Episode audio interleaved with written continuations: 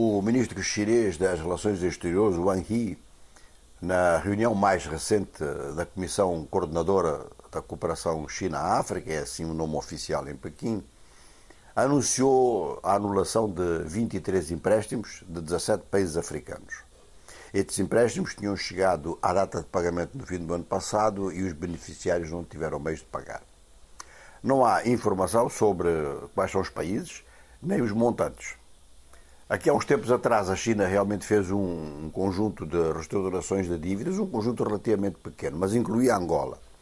A dívida de Angola para com a China é a principal na África e para Angola o segmento chinês de crédito é de longe o que pesa mais no conjunto dos compromissos financeiros.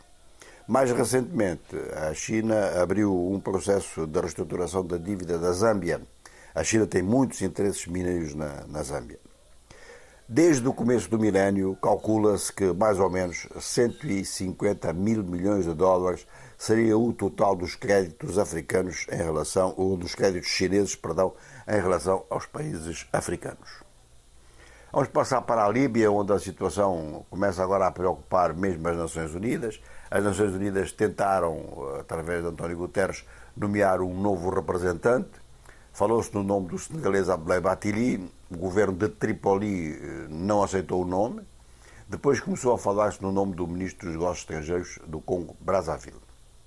Ora, o que neste momento mais preocupa as Nações Unidas é que não só não consegue nomear o seu representante, como nota que o número de escaramuças entre as forças do, do leste e do oeste, portanto as forças baseadas em Tobruk de um lado e baseadas em Trípoli do outro, essas escaramuças uh, podem dar lugar a, digamos que, a novo conflito geral, porque não se consegue chegar a um acordo.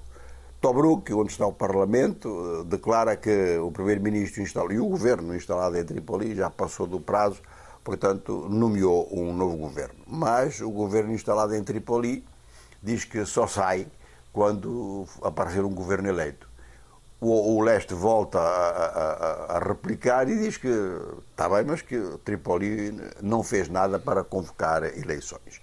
Digamos que este, este problema das eleições líbias, desde o fim do ano passado, continua a ser um problema central no país.